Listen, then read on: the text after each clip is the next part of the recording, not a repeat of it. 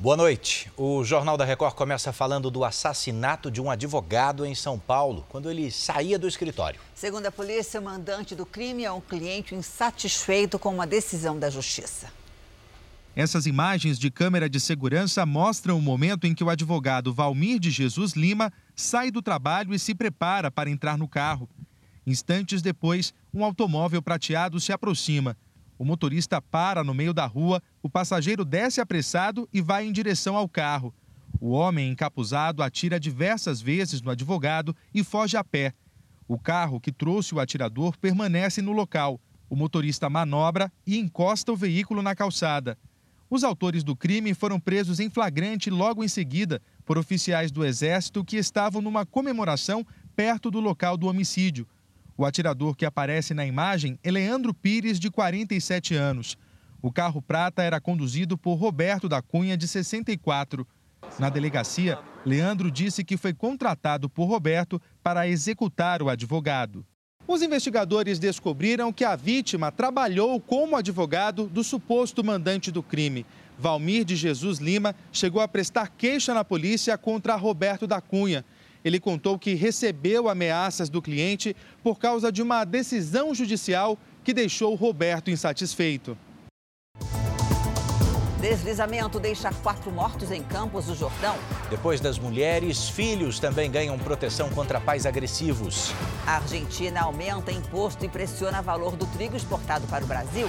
Flamengo chega ao Catar e já sabe quem é o primeiro adversário e como os insetos ajudam a polícia a resolver crimes misteriosos.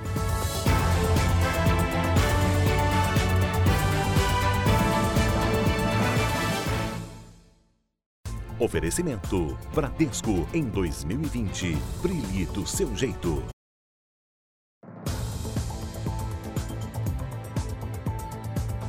A polícia de Goiás investiga um esquema que pode ter provocado um prejuízo de 50 milhões de reais em institutos de saúde do estado. Essa mesma operação também apura a morte de um paciente de câncer que recebeu medicamento falsificado. Para a dona Maria José, os últimos meses têm sido solitários. Era nesta chácara, em Jussara, município a 220 quilômetros de Goiânia, que ela vivia com o marido. Não é fácil, porque a gente foi casado há 35 anos e éramos muito companheiros um do outro. Em 2012, o marido dela foi diagnosticado com câncer renal. Oséias da Silveira Camacho era segurado do IPASGO, o plano de saúde dos servidores estaduais de Goiás. O filho mais velho conta que durante três anos a doença ficou sob controle, enquanto ele tomava este medicamento nos exames estava zero, que não tinha nada, ele tinha conseguido combater. Os exames de imagem mostravam... Mostrava que não tinha praticamente nada de, de câncer. Até que em novembro de 2017, o pai dele começou a se sentir mal depois de tomar a mesma medicação que tinha sido fornecida pelo Instituto Goiano de Oncologia e Hematologia, o INGO. Foram dois meses de tratamento, dois frascos com 28 comprimidos. E minha esposa ligou para meus pais e falou: olha, busca a caixinha e vê quais são os medicamentos, quais são os lotes que estavam que, que vocês tomaram. Meu pai falou, aí eles falaram os lotes tal e na portaria estava dizendo ali o, o lote falsificado, a gente ligou uma coisa com a outra. A portaria é do dia 6 de março de 2018. A Anvisa cita 11 lotes do medicamento que tinham sido falsificados. Repare pelos números que constam na embalagem que o Ingó forneceu para o idoso dois lotes que constam na relação de falsos, 191-EE e 189-EE. A cor do comprimido também era diferente. O falso era maior e vermelho. A família conta que o tumor voltou muito agressivo depois que o tratamento foi interrompido. E o idoso morreu aos 64 anos. E ele estava bem, ele estava levando a vida dele normal. Lógico que tinha algumas sequelas por causa do, da medicação, que é uma medicação muito forte, mas foi muito claro que o tratamento foi interrompido. Né? Foi muito claro que é por conta dessa medicação que não, que não veio da forma correta. A morte do idoso é uma das que estão sendo investigadas pela Operação Metástase, que apura um esquema de superfaturamento no tratamento de pacientes contra o câncer. Em 2013, o IPASGO e o INGO assinaram um contrato especial de cinco anos para o fornecimento de quimioterapias. O diretor técnico do INGO diz que a denúncia seria uma retaliação de clínicas rivais na disputa por mercado. Durante o programa especial, nós chegamos a atender um pouco mais de 80% dos, é, dos usuários do IPASGO. Então, com isso, com uma perda de mercado, né, existe normalmente uma tentativa de retaliação do concorrente. Como isso não aconteceu no nível técnico, eles procuraram outros meios para poder chegar a esse resultado. Versão que é negada pela polícia. Nós juntaremos com outras provas que estão ainda em fase de análise, provas sigilosas à disposição da Polícia Civil. E sim, no final nós iremos indiciar ou não alguns membros que já são alvos da investigação. A Justiça determinou o bloqueio de 50 milhões de reais em bens de 14 pessoas e 30 empresas que pertencem a diretores e ex-dirigentes dos dois institutos. Dona Maria José espera que o caso seja esclarecido tenho certeza que se ele não tivesse acontecido isso com esses medicamentos, eu, eu suponho que ele estaria com a gente até hoje. Olha, em nota, o Instituto de Assistência dos Servidores de Goiás informa esperar que as denúncias sejam esclarecidas e diz que apoia a operação. Agora há pouco, no fim da tarde, caiu parte de um palco durante uma festa de Natal para crianças num shopping em Belém, no Pará. Depois do forte temporal, a estrutura desabou.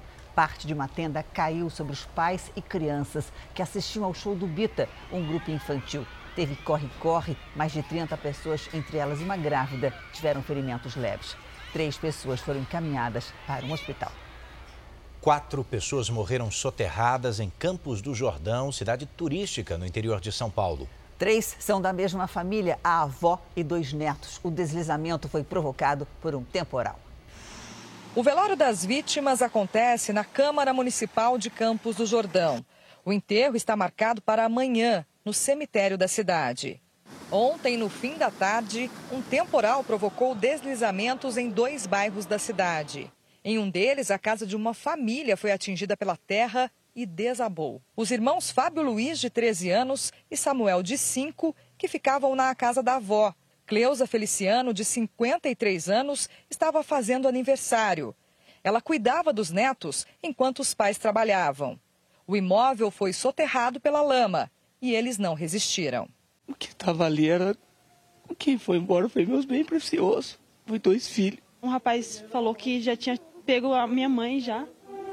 Aí quando aconteceu o segundo deslizamento, ele teve que sair correndo e, e aí já não, Aí já não dava mais. A 5 quilômetros dali, um bebê de um ano e 11 meses morreu em outro desmoronamento. Os bombeiros passaram mais de 12 horas nos escombros em busca de sobreviventes. Um trabalho manual e silencioso. De acordo com a prefeitura, sete pessoas foram resgatadas com vida dos deslizamentos. Elas foram levadas ao pronto-socorro com ferimentos leves e já tiveram alta. Agora, uma equipe do Instituto Geológico vai avaliar a situação de outras áreas de risco, já que hoje voltou a chover forte na cidade. Os trabalhos continuam, as equipes estão a campo, verificando realmente os locais de risco, verificando se tem sinais de deslizamento e retirando ainda pessoas do locais que porventura possam ser, ser suscetíveis a, a um desastre. A temporada de chuva também castiga Minas Gerais. Um homem morreu levado pela enxurrada, isso durante um temporal. As equipes de resgate encontraram o corpo no final da tarde. O corretor de imóveis Gisley Andrade Oliveira, de 37 anos, havia desaparecido durante o temporal que arrastou carros, derrubou árvores e alagou várias casas em Ibirité, região metropolitana de Belo Horizonte. Foi neste ponto da cidade que Gisley fez contato com a família pela última vez. Ele subiu no teto do carro depois que a água invadiu o veículo. Ligou para a esposa pedindo ajuda, mas, segundo testemunhas, acabou caindo e foi levado pela enxurrada. Ele falou com a minha nora e ela, eu liguei para ela, ela me deu a notícia que ele estava em cima do carro pedindo socorro, pedindo para chamar o bombeiro, desesperado. Hoje de manhã, moradores registraram como ficou a rua depois da tempestade e tiveram muito trabalho para retirar a sujeira acumulada. A geladeira novinha que a gente comprou, nem um mês de uso, a geladeira boiou. Nossa, foi terrível. A chuva forte começou no início da noite e atingiu várias cidades da região metropolitana de Belo Horizonte. Neste distrito de Nova Lima, as ruas ficaram intransitáveis depois que a água cobriu tudo e deixou os moradores isolados. Criminosos invadiram um posto de saúde na comunidade de Paraisópolis, em São Paulo. Eles levaram à força uma médica e um enfermeiro para atender um homem baleado que fugiu do hospital.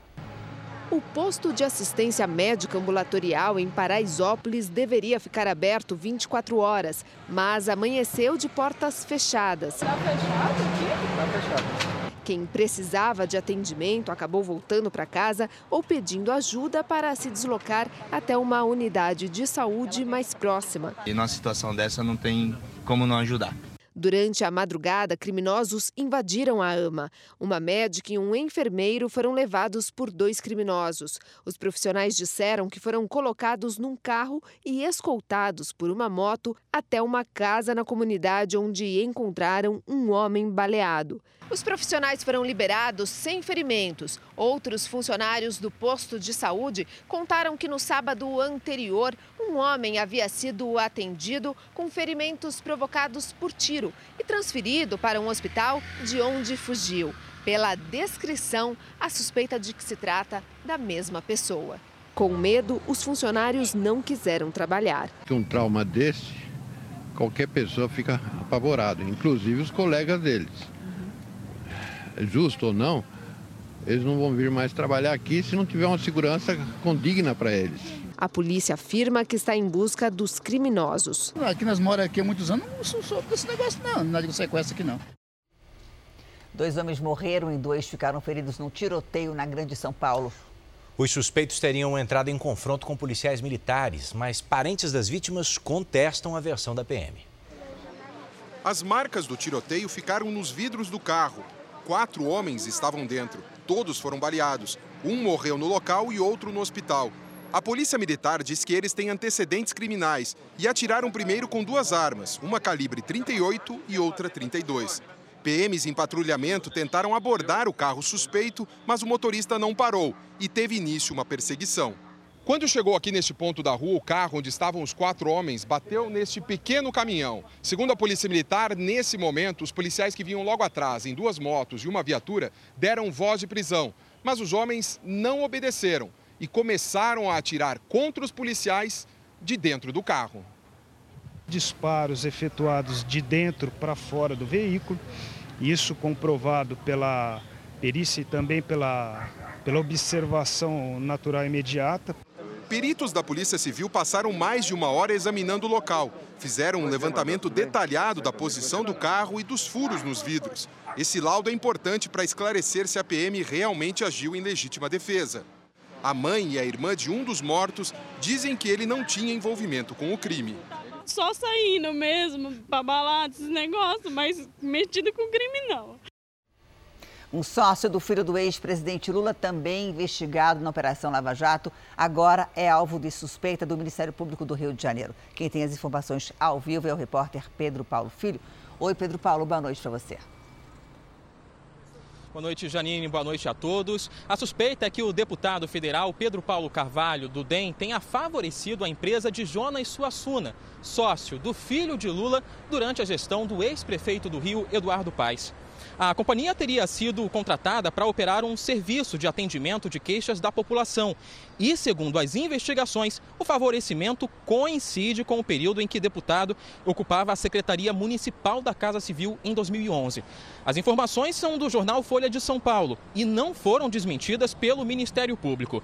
O Tribunal de Contas do município apontou também indícios de superfaturamento em um desses contratos. As defesas do deputado Pedro Paulo Carvalho e de Jonas Suassuna ainda não se pronunciaram. Do Rio de Janeiro, Pedro Paulo Filho. Obrigado, Pedro Paulo. E olha, um ex-gerente da Petrobras, preso pela Lava Jato, confessou que multinacionais pagavam para ter acesso a informações confidenciais da estatal sobre o preço de compra e venda do petróleo. As revelações colocam algumas das maiores empresas do mundo no radar da Polícia Federal. Três gigantes do mercado internacional do petróleo estão sob investigação. As suíças Vitol e Glencore e a holandesa Trafigura são acusadas de pagar 31 milhões de dólares, cerca de 130 milhões de reais em propinas. Uma área tão grande da Petrobras, que envolve a atividade fim dela, que é a comercialização do produto que ela produz, é, estava também envolvida num sistema de pagamento de propina é, habitual, muito sofisticado. A compra e venda de petróleo e derivados movimenta bilhões de dólares. É como uma grande bolsa de valores, em que os produtos mudam de preço a todo instante. Os operadores precisam de vários tipos de informações para definir os preços: quem vende, quem compra, localização dos navios, tempos das viagens, quantidade de carga, locais de armazenamento. Quem negocia tudo isso são as chamadas traders, operadoras multinacionais que dominam o mercado. Segundo o Ministério Público Federal, as empresas recebiam informações privilegiadas sobre preços, locais de abastecimento, o uso de navios e até os tanques em que o produto seria estocado.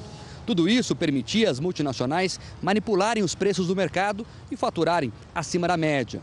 Elas recompensariam com propina quem vazava os dados.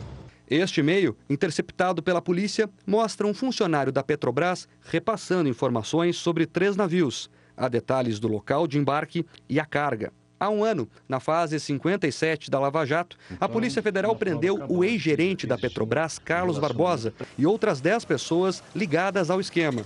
Na cadeia, o executivo resolveu contar tudo o que sabia. Chegou a rascunhar os detalhes nesse bilhete, em que deixa claro que os negócios eram feitos majoritariamente com pagamentos de propina para agentes públicos. Um vizinho de Stella de Barbosa, o consultor Carlos Rez, que também participou da venda de informações confidenciais, foi mais longe e fechou um acordo de delação premiada. Esse valor da propina era negociado, eu diria que pelo menos uma vez ao ano, para respaldar ou para pagar essas informações privilegiadas. Então, essa propina chamava-se, o jargão comercial era o delta dessas operações. Segundo o ex-gerente da Petrobras, as traders pagavam a propina por barril de petróleo de cada carga negociada com a Petrobras. Foi acertado um FII junto, com Lauro, junto ao Lauro Moreira, em que a Vitol, independente do preço, independente da, da qualidade, independente do nó do navio,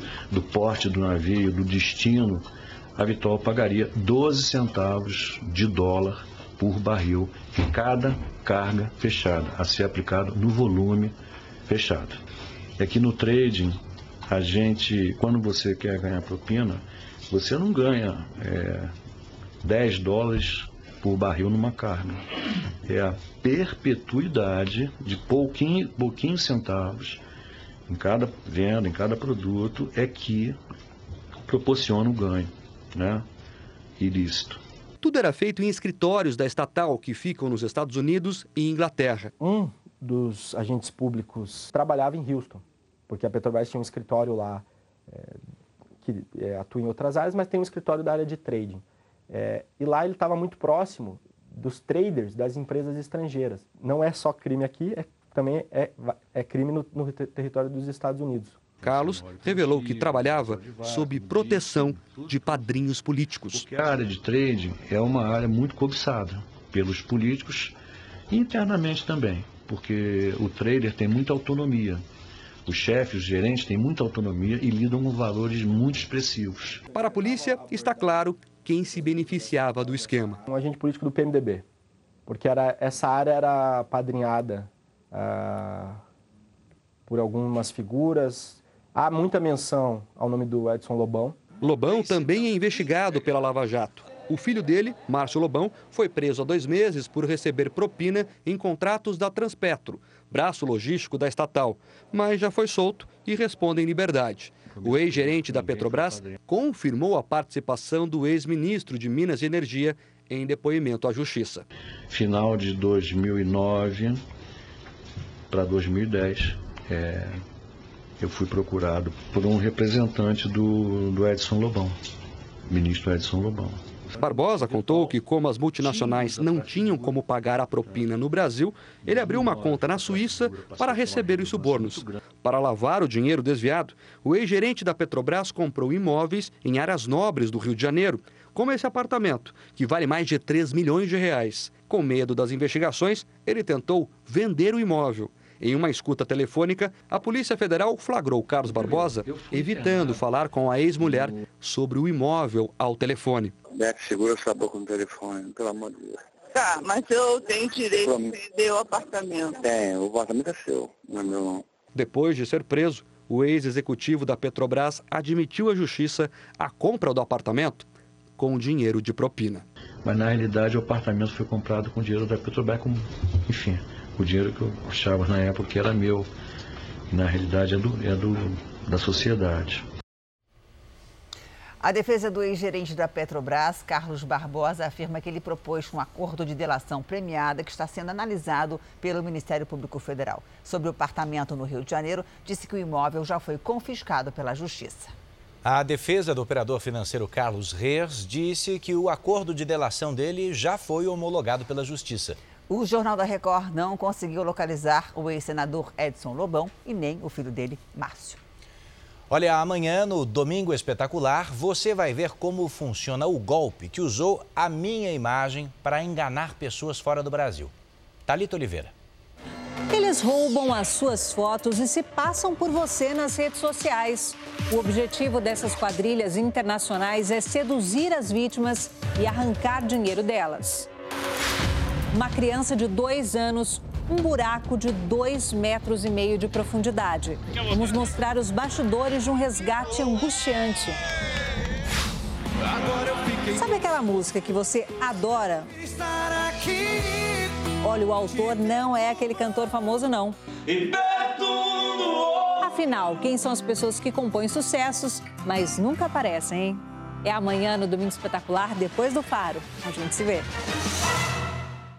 E a seguir, Bolsa Família começa o pagamento do 13º.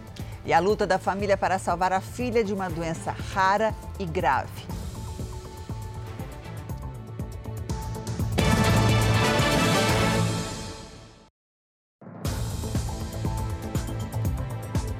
Presidente Bolsonaro disse que o indulto de Natal, o benefício que perdoa a pena de quem já cumpriu parte dela, vai incluir policiais. Bolsonaro também comentou possíveis vetos a trechos do pacote anticrime, já aprovado pelo Senado esta semana. Logo cedo, o presidente passeou de moto nos jardins do Palácio da Alvorada. Bolsonaro adiantou um ponto que deve vetar no projeto anticrime, enviado pelo Congresso para ser sancionado. A proposta que trata dos crimes contra a honra na internet não agradou ao presidente. Eu comecei muito, muito pelo alto com o Moro. É, aquela questão de triplicar a pena para crime de difamação e injúria, é, foi lá do, veio lá do parlamento. É, a minha tendência é vetar isso aí. Outro trecho que Bolsonaro deve vetar é a limitação do uso de gravações nas investigações criminais.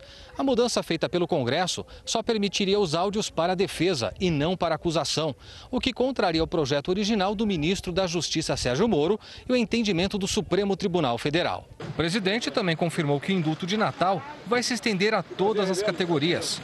Um jornal publicou que o texto do indulto, elaborado pelo Conselho Nacional de Política Criminal e Penitenciária, deixaria policiais condenados de fora. Vai ter policial sim, e, e vai ter civil, vai ter todo mundo lá.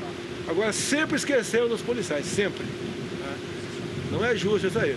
Não podemos continuar cada vez mais criminalizando os policiais no Brasil. Eles fazem, como regra, um excelente trabalho, tem que ser reconhecido. Ou tem indulto para todo tipo de gente, ou não tem para ninguém. Quem assina sou eu. Olha, neste fim de ano tem novidade para quem recebe o Bolsa Família. Pela primeira vez, 13 milhões de pessoas vão receber o 13º do benefício. O pagamento adicional já começou. Até o dia 23 de dezembro, os beneficiários do programa vão receber o abono natalino. Ajudar o Natal, né? Essa é a primeira vez que o governo libera o pagamento do 13º salário para quem recebe o Bolsa Família. Pelo menos 13 milhões de pessoas em todo o país devem ser contempladas. A Bahia é o estado com o maior número de beneficiários, mais de 1 milhão e 700 mil famílias.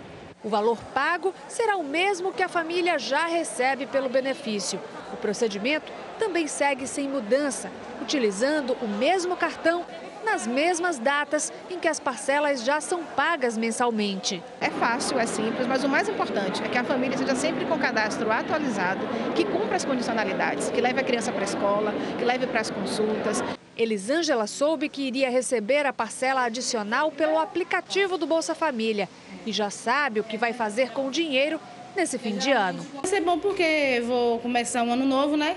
Sem precisar estar tá pagando dívida de cartão. No lugar de eu pagar no cartão, eu compro à vista a roupa dos meus filhos, não vou ficar devendo no mês que vem. Olha, os empregos estão voltando, viu? E muitos deles podem ser encontrados em pequenas empresas. O índice de satisfação do pequeno e microempresário melhorou com juros mais baixos. Com a máquina nova, a indústria de parafusos vai aumentar a produção. Neste ano, o faturamento deve crescer 4% e melhorar em 2020. Começou a se pensar realmente num crescimento a longo prazo, num, num futuro não, não tão distante, futuro mais próximo. Por isso que a gente acabou também fazendo investimento, apostando nisso. Nas micro e pequenas indústrias, administrar o negócio no dia a dia nunca é simples. Fazer investimentos com recursos próprios pode pesar demais. E obter crédito no mercado não é fácil. O momento ainda é de recuperação depois de uma crise tão grave. Mas com os juros mais baixos da história e sinais de retomada da economia, a expectativa dos empresários em relação ao futuro está melhorando. Numa pesquisa, o índice de satisfação dos empresários, numa escala de 0 a 200, chegou a 118 pontos, que é o melhor resultado do levantamento desde abril de 2014. A maioria acredita que a economia vai crescer. Dar confiança para o pequeno e microempreendedor, ao mesmo tempo que você já com essas medidas de juros baixos, você acaba fazendo a economia, o pequeno e o micro é, empreendedor querer realmente colocar o seu dinheiro no negócio e expandir aquilo que ele se dedica a fazer. Se o cenário continuar melhorando, diz o empresário, o ano que vem vai ser de contratações. Tem equipamentos parados, então vou ter que colocar esses equipamentos em funcionamento. Então eu sou obrigado, vou ser obrigado a contratar mão de obra, gerar emprego, voltar a gerar emprego. O governo da Argentina decretou aumento na tarifa para exportações agrícolas. A medida pode afetar o preço do trigo e da farinha consumidos aqui no Brasil. Entre os produtos que serão sobretaxados estão a soja e o trigo. O objetivo declarado é aumentar a receita do país e combater a crise econômica.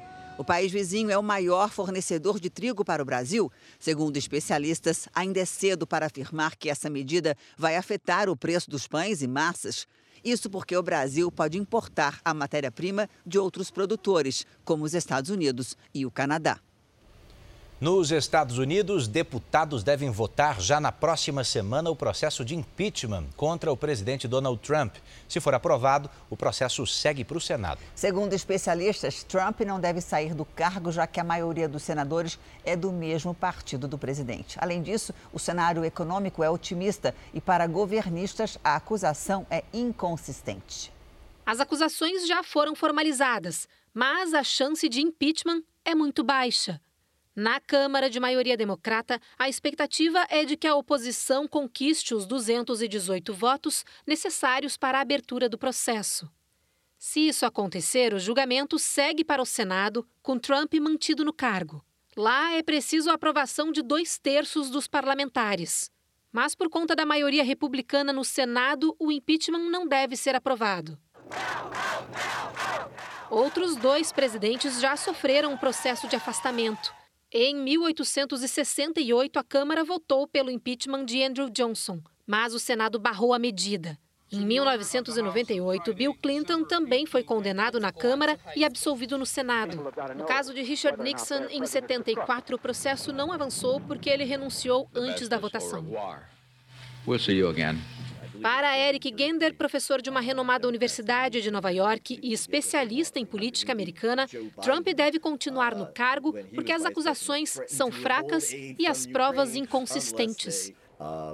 O impeachment é para presidentes que efetivamente cometeram atos criminosos, como pegar dinheiro do poder público, revelar segredos de Estado, for acusado de suborno. Nada disso aconteceu com Trump. O presidente é acusado de abuso de poder e obstrução de investigação do Congresso. Segundo a denúncia de um agente do serviço secreto, Trump teria barrado um pacote de ajuda financeira militar à Ucrânia e, em troca, exigiu que o país europeu investigasse Hunter Biden, filho do ex-vice-presidente Joe Biden. Hunter trabalhava em uma empresa de gás ucraniana. Joe Biden pode se tornar adversário de Trump nas eleições do ano que vem. Trump nega as irregularidades e diz que o processo é uma caça às bruxas. Além da maioria republicana no Senado, Donald Trump tem a seu favor o bom desempenho da economia, já que o país acumula 120 meses contínuos de crescimento desde a crise de 2008. Com a taxa de desemprego em menos de 4%, hoje há mais pessoas empregadas que antes da recessão. Para o professor, se o processo chegar no Senado e não for aprovado, Trump deve ganhar força para as eleições de 2020. So this may end up helping Donald Trump in the long run. A seguir, depois das mulheres, filhos ganham proteção contra pais, pais agressivos. E o Flamengo chega ao Catar e já sabe quem será o primeiro adversário.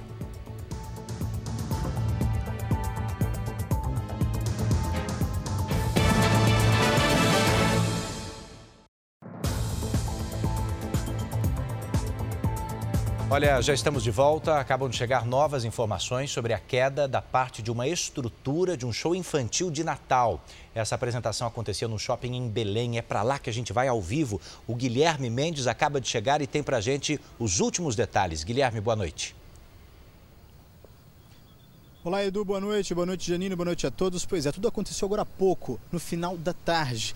Centenas de crianças e adultos estavam aguardando o início do show do Bita, uma comemoração que iria acontecer aqui nesse shopping. Tanto que a gente tem imagens aqui, ó, da estrutura que acabou sendo levada pelo vento. Chovia forte e a estrutura não resistiu essas imagens, inclusive, são do momento em que um dos toldos veio abaixo. Houve uma correria, os funcionários do shopping e bombeiros foram acionados e prestaram um socorro. 33 pessoas tiveram ferimentos leves e foram levadas em estado grave ao hospital. Uma dessas pessoas feridas graves, uma mulher grávida. Segundo a organização do evento, cerca de 5 mil ingressos foram distribuídos, mas não se sabe ao certo quantas pessoas estavam aguardando o início do show. A produção do Mundo Bita informou agora há pouco que ninguém do elenco se machucou e que a estrutura é de responsabilidade do contratante. O shopping ainda não se manifestou e os bombeiros disseram que a estrutura não tinha sido revisada, passada por uma, um alvará final. Por isso, ela não estava apta para funcionar.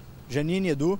Tem um detalhe importante, hein, Guilherme? Obrigado, a gente segue acompanhando ao vivo com você por aí. E ainda é chove lá. É verdade. E olha, em dois anos, cresceu o número de medidas protetivas que a Justiça concede para vítimas de violência doméstica. Agora, a medida também beneficia os filhos. Quando a mulher precisa se distanciar e até mesmo se resguardar do agressor, os filhos podem ficar com ela. A violência extrema foi a herança de 12 anos de casamento. Chegar para mim e falar assim: cada dia eu penso uma forma diferente de matar. Qual vai ser a melhor? As ameaças não deram trégua.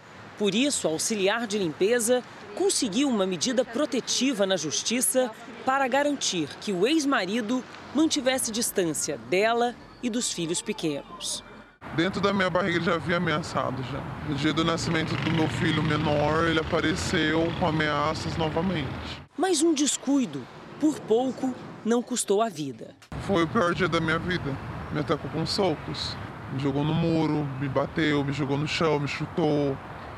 Aí, na hora que a minha filha conseguiu me ajudar a me levantar, que eu sentei no sofá, ele veio pra cima de mim com uma faca. Eu tava com o bebê no colo.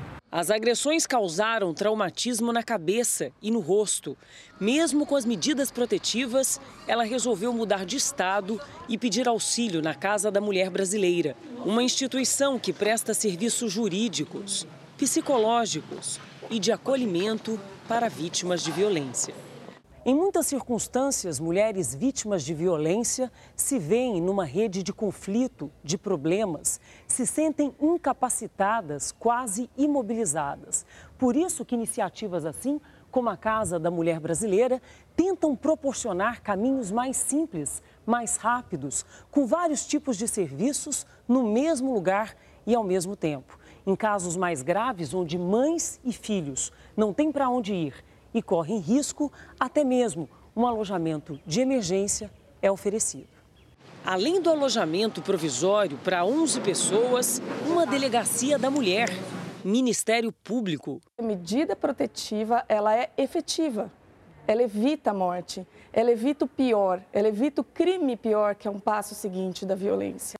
Defensoria Pública. A ideia é que ela se sinta mais acolhida, que, que se consiga fazer uma escuta mais humanizada, mais qualificada dela e que ela consiga transitar de forma mais segura por todos esses setores para que se evite um mal maior para essa mulher. Caso sejam necessárias, as medidas protetivas para mães e filhos são concedidas pela juíza de plantão em regime de urgência.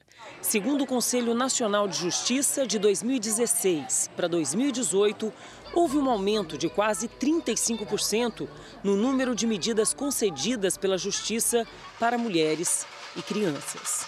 O caso concreto é sempre muito importante e ele vai ser analisado para essas medidas serem especificadas. Uh, nós temos prevista proibição de contato, proibição de frequentar determinados lugares. A Guarda Municipal, que recebeu o nome de Guardiã Maria da Penha, também faz parte da casa. Apoio para retirada de pertences. E é acionada em casos de emergência. Aqui, em todas as dependências da casa, o sigilo é rigoroso para proteger mães e filhos acuados pelo medo. Uma parte da família que não se sente mais segura, nem mesmo dentro da própria casa. Olha, vamos falar agora de um golpe cada vez mais comum nas redes sociais. Certamente você conhece alguém que já caiu nessa. Criminosos entram na conta do usuário para ter acesso à agenda dele e assim conseguem pedir dinheiro em nome da vítima. A pediatra anunciou uma mesa em um site de compra e vendas. Logo em seguida, recebeu uma ligação supostamente da empresa, informando que ela ia receber um código e deveria digitar o número no aplicativo de conversa para manter o anúncio ativo. Assim que fez o procedimento, a rede social foi bloqueada. O golpe funciona assim: a vítima informa o código e os criminosos clonam a rede social em outro celular. Com acesso à lista de contatos, pedem dinheiro para amigos, familiares e até clientes. Foi exatamente o que aconteceu com a médica. Eu comecei a receber vários telefonemas, né, assim, das pessoas primeiro um pouco assustadas se tinha acontecido alguma coisa comigo, né, porque é, a mensagem é que eu estava, eu estava pedindo dinheiro, né? A Fernanda estava do outro lado do golpe. A jornalista recebeu uma mensagem acreditando ser do contador dela, pedindo R$ 1.300 emprestado. Por sorte, logo depois, foi informada pelo contador que ele teve o aplicativo do celular clonado, que se tratava de um golpe, e conseguiu cancelar a transferência. Fiquei muito preocupada, porque, assim, querendo ou não, é, a gente trabalha demais para ganhar dinheiro e aí do nada você vê, tipo, pegar seu dinheiro sem você nem se dar conta, você não sabe se vai conseguir. Na hora minha sensação foi muito de impotência mesmo. Né? Por dia, quase 170 mil pessoas no país caem em algum tipo de golpe pela internet, segundo pesquisa do setor. Em Minas, o estelionato virtual cresceu 84% este ano em relação a 2018. O delegado explica que se trata de mais uma modalidade de estelionato e que, mesmo sendo virtual, o golpista é rastreado e identificado. É possibilitado na investigação realizar essas quebras e chegar na autoria física desses crimes virtuais. E faz um alerta: é um crime que atinge quase toda a população, de adolescentes a idosos. Atualizações bancárias, atualizações de dados, desconfie. Acesse o site do banco e aí confira. Sempre. Dos países andinos, a produção de cocaína bate recorde e na Europa o consumo aumenta. Bom, no meio dessa rota está o Brasil. Como os cartéis tentam fazer de nosso território um entreposto internacional de drogas. Os portos brasileiros usados para exportação de cocaína por atacado. No meio do café e até dentro de máquinas. As estratégias do crime. Chama a atenção a engenharia dos traficantes que conseguiram ocultar a cocaína dentro de uma retroescavadeira. Nos aeroportos, jovens e velhos arregimentados pelo tráfico para levar drogas no corpo para o exterior. Está preso por tráfico internacional de drogas. Pelo ar e nas estradas, a repressão ao tráfico que usa até ônibus e passageiros para transportar entorpecentes. Os policiais rodoviários federais entraram no ônibus e agora estão em busca do dono desta mochila. Nossa reportagem vai à África do Sul para mostrar o alto risco de uma nova droga que começa a se espalhar. O quarto está lotado, deve ter pelo menos 12, 15 pessoas. Veja na nova série especial do Jornal da Record. Nos abrigos que recebem refugiados da Venezuela, a solidariedade nasce entre mulheres em situações opostas. Bom, as estrangeiras precisam de ajuda e as militares brasileiras tomam a frente nesse recomeço. Darliana veio com o marido e os três filhos para o Brasil. Se emociona ao lembrar dos parentes que ficaram para trás. Minha mamãe está. Eu la chamava e ela me disse que ela está muito mal, que a coisa está muito dura já. E a mim me duele porque eu quisiera traérmelo. Ela espera conseguir logo um emprego para ajudar a família na Venezuela.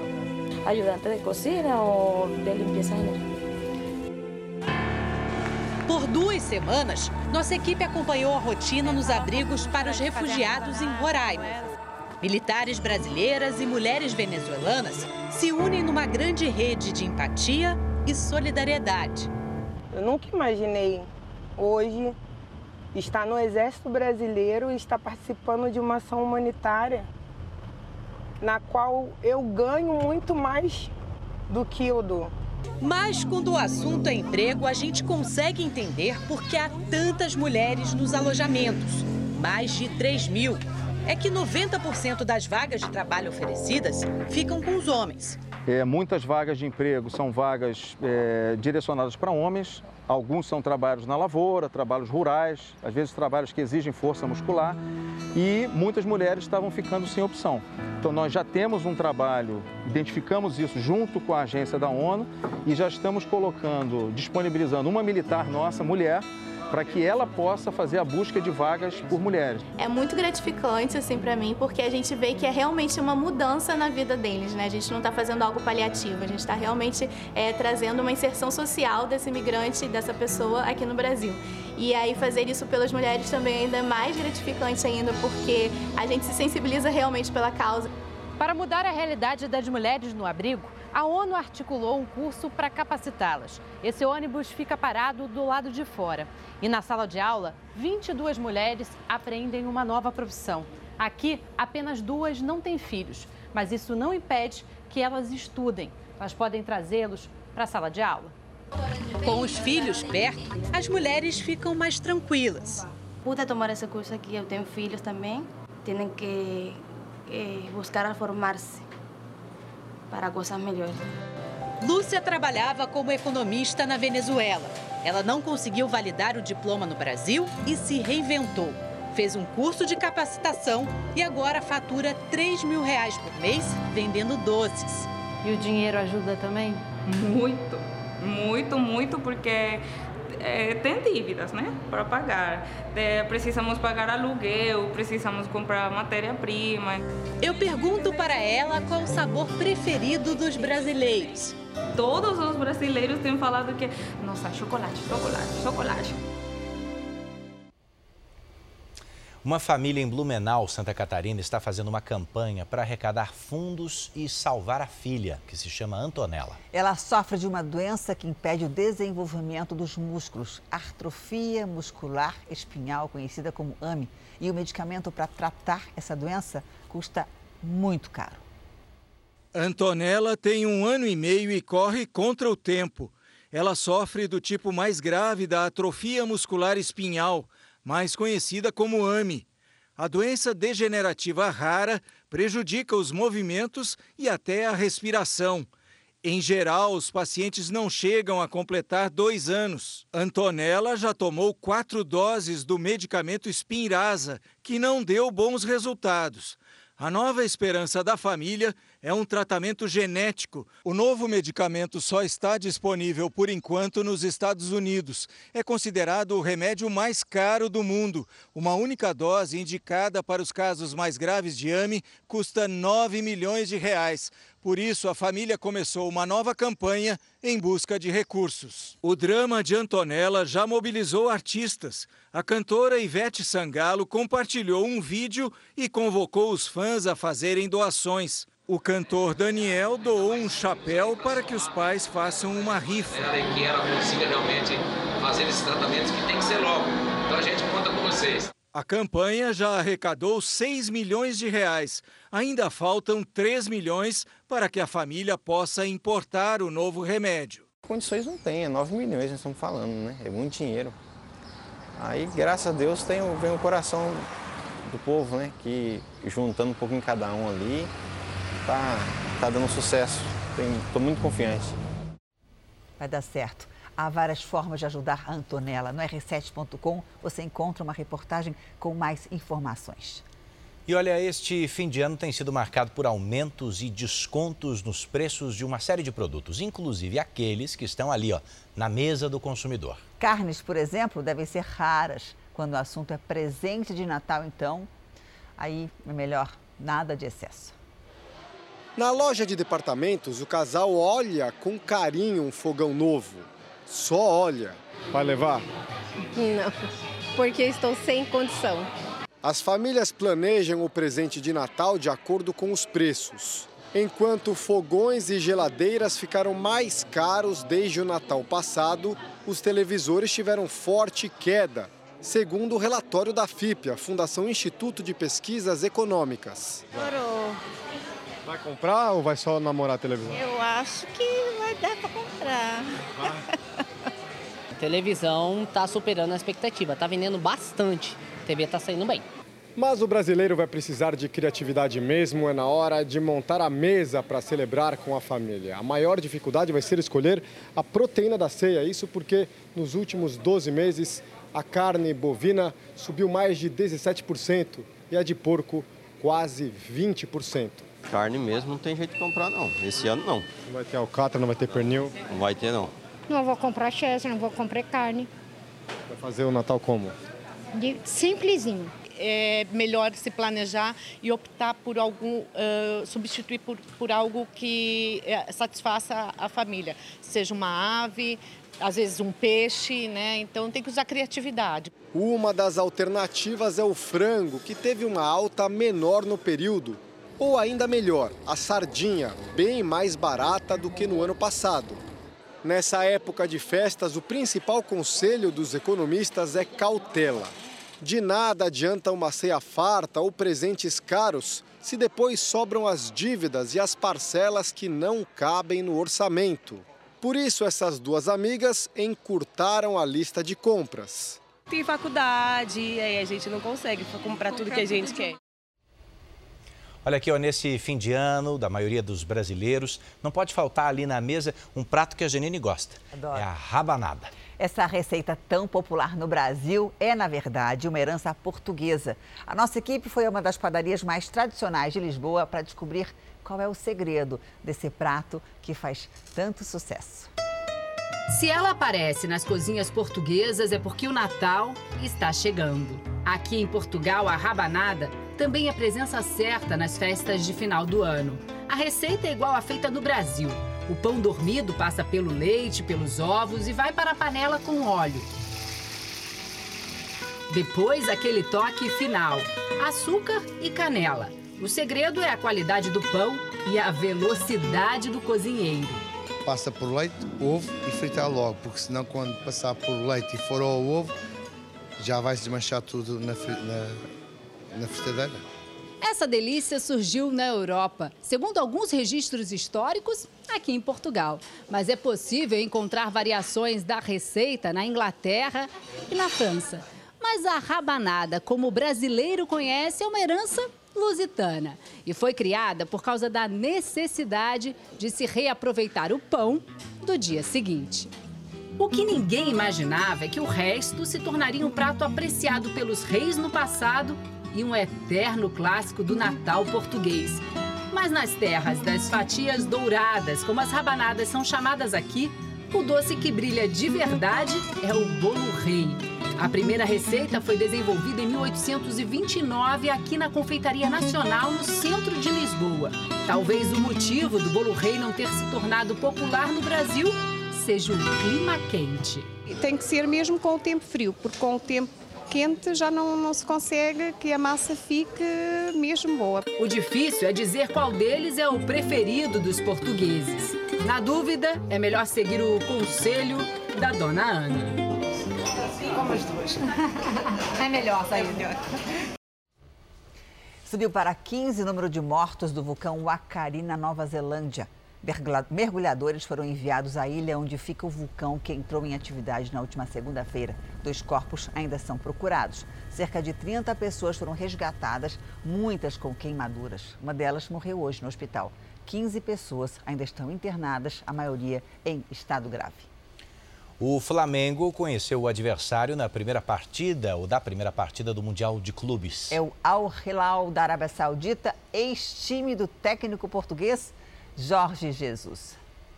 Bruno está pronto para viajar. O flamenguista leva na bagagem uma camiseta com a assinatura dos jogadores campeões mundiais de 81 e a corneta que o tio-avô trouxe da primeira conquista no Japão. Vai dar tudo certo, tudo para chegar lá logo, encontrar os amigos e viver Flamengo e vamos embora.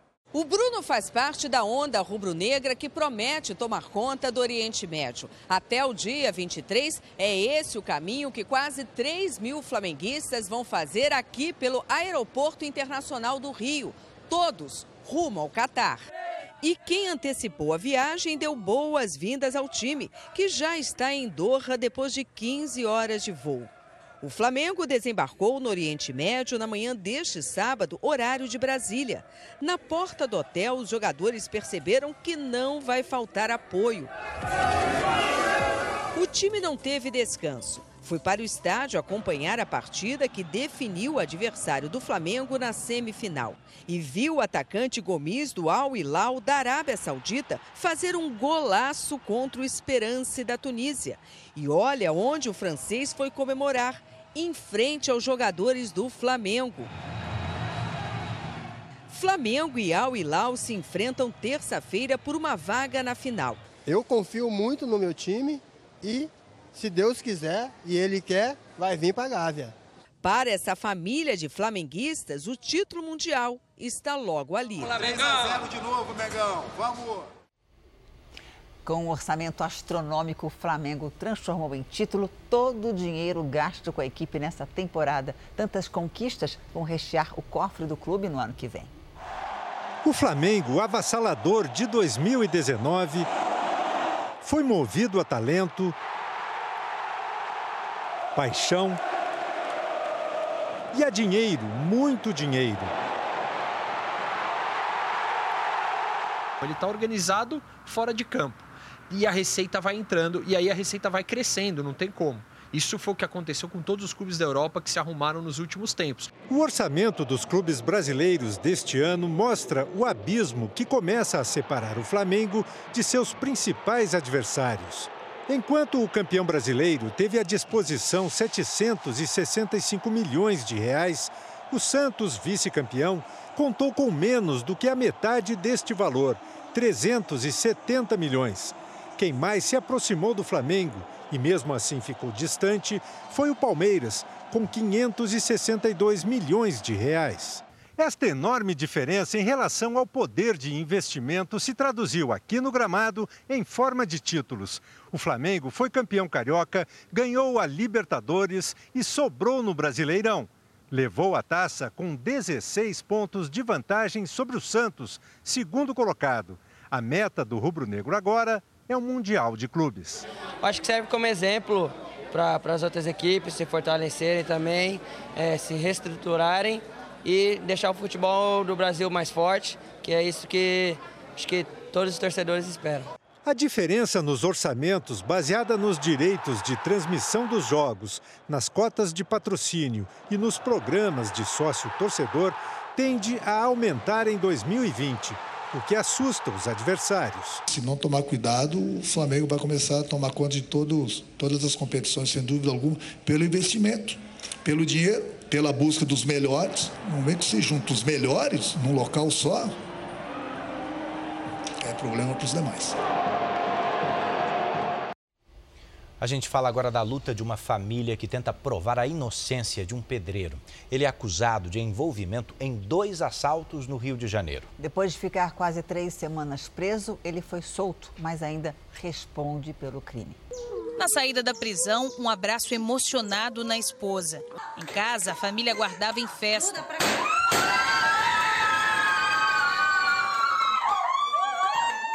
Para a mãe Marilene, o retorno do filho nessa época do ano foi um presente. Hoje eu estou feliz, vai passar Natal, Ano Novo, meu aniversário comigo, que está próximo também, né? Menos de um mês.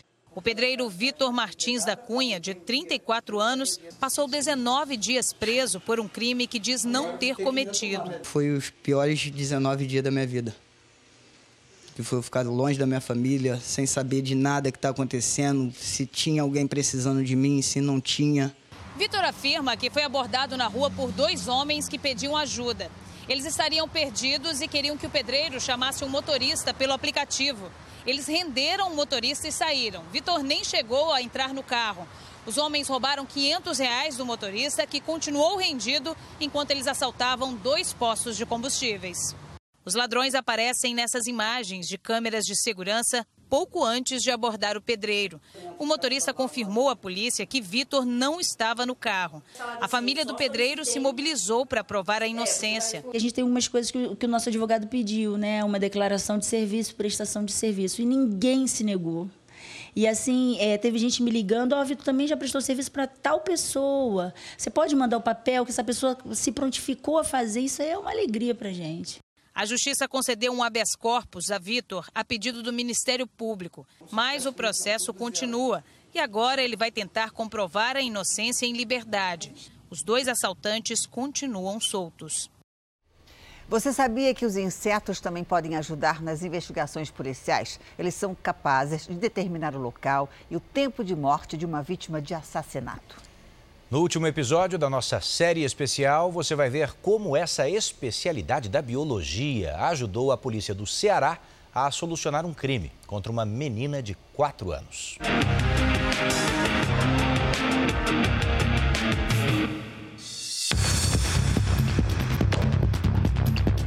Crime perfeito. Será que existe? É possível encontrar evidências, ainda que muito tempo depois? Mesmo quando aparentemente não resta mais nada, a perícia consegue respostas para a investigação. Quando aconteceu a morte, se mudaram o corpo de lugar. Na análise em detalhes do microscópio, insetos se tornam aliados da ciência criminal.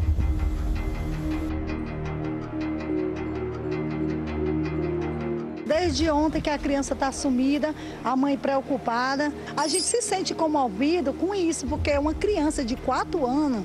Foi deste ponto aqui da via que a garota foi levada, de acordo com as informações. Débora Lohane havia sido raptada por um homem perto de casa. E a criança está aí perdida até agora. A polícia está tentando fazer a reunião de detalhes, de evidências que ajudem a esclarecer o desaparecimento da menina. Só quero só minha filha de volta para viver a minha vida normal.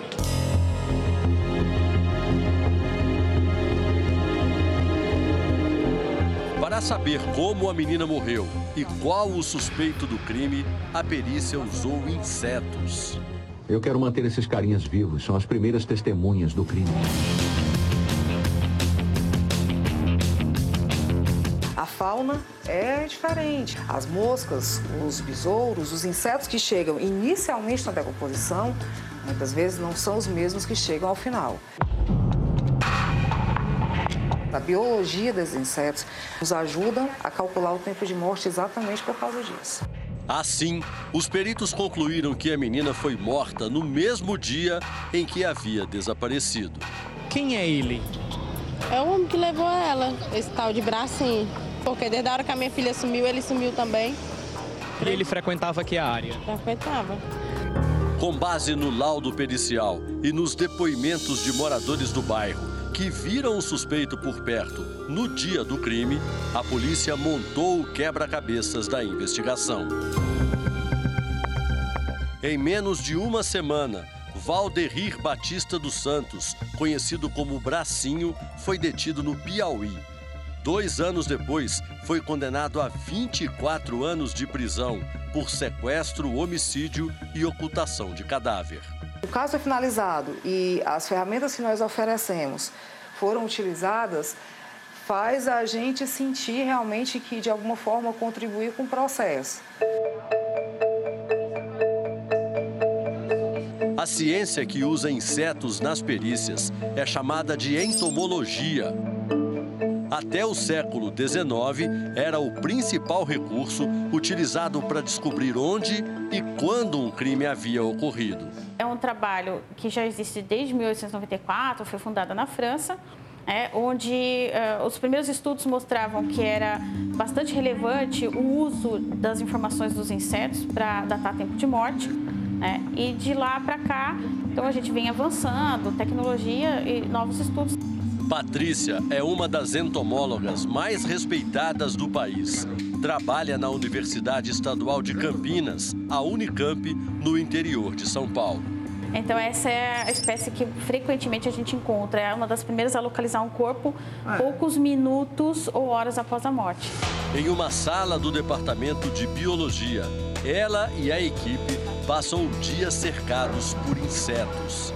Tem moscas que têm particularidades, por exemplo, ecológicas. Essa daqui só é encontrada em região de mata, uhum. né? então é só ambiente conservado. Então, se um corpo, por exemplo, uma pessoa morreu na, na, mata e o corpo for deslocado para a região urbana, se tiver a presença dessa mosca, a gente sabe que o corpo foi movimentado. Patrícia criou até um ambiente especial e cheio de mordomias para os insetos. Sim, aqui a umidade relativa do ar é controlada em mais ou menos 50% a 60%. A luminosidade também. Para eles é fornecido água, leite em pó, leva de cerveja e açúcar. E a gente também coloca um pedacinho de fígado bovino. A ideia é manter atualizado o banco de dados, que tem ajudado peritos de todo o Brasil. A gente cria os insetos, a gente consegue determinar a idade deles e a partir da idade a gente extrapola para os casos reais. Os insetos podem ser pequenos no tamanho, mas se tornam grandes quando usados como prova pericial. O inseto pode falar onde, onde aconteceu um crime, ele pode falar se o ambiente tem qualidade ou não está, a qualidade está preservada ou não está preservada. Então, é, é fantástico, né? Aí o Jornal da Record está terminando. A íntegra da edição de hoje e também a nossa versão em podcast estão no Play Plus e em todas as nossas plataformas digitais. Você continua agora com Cidade Alerta. Boa noite, bom fim de semana para você. Boa noite e até amanhã, no Domingo Espetacular.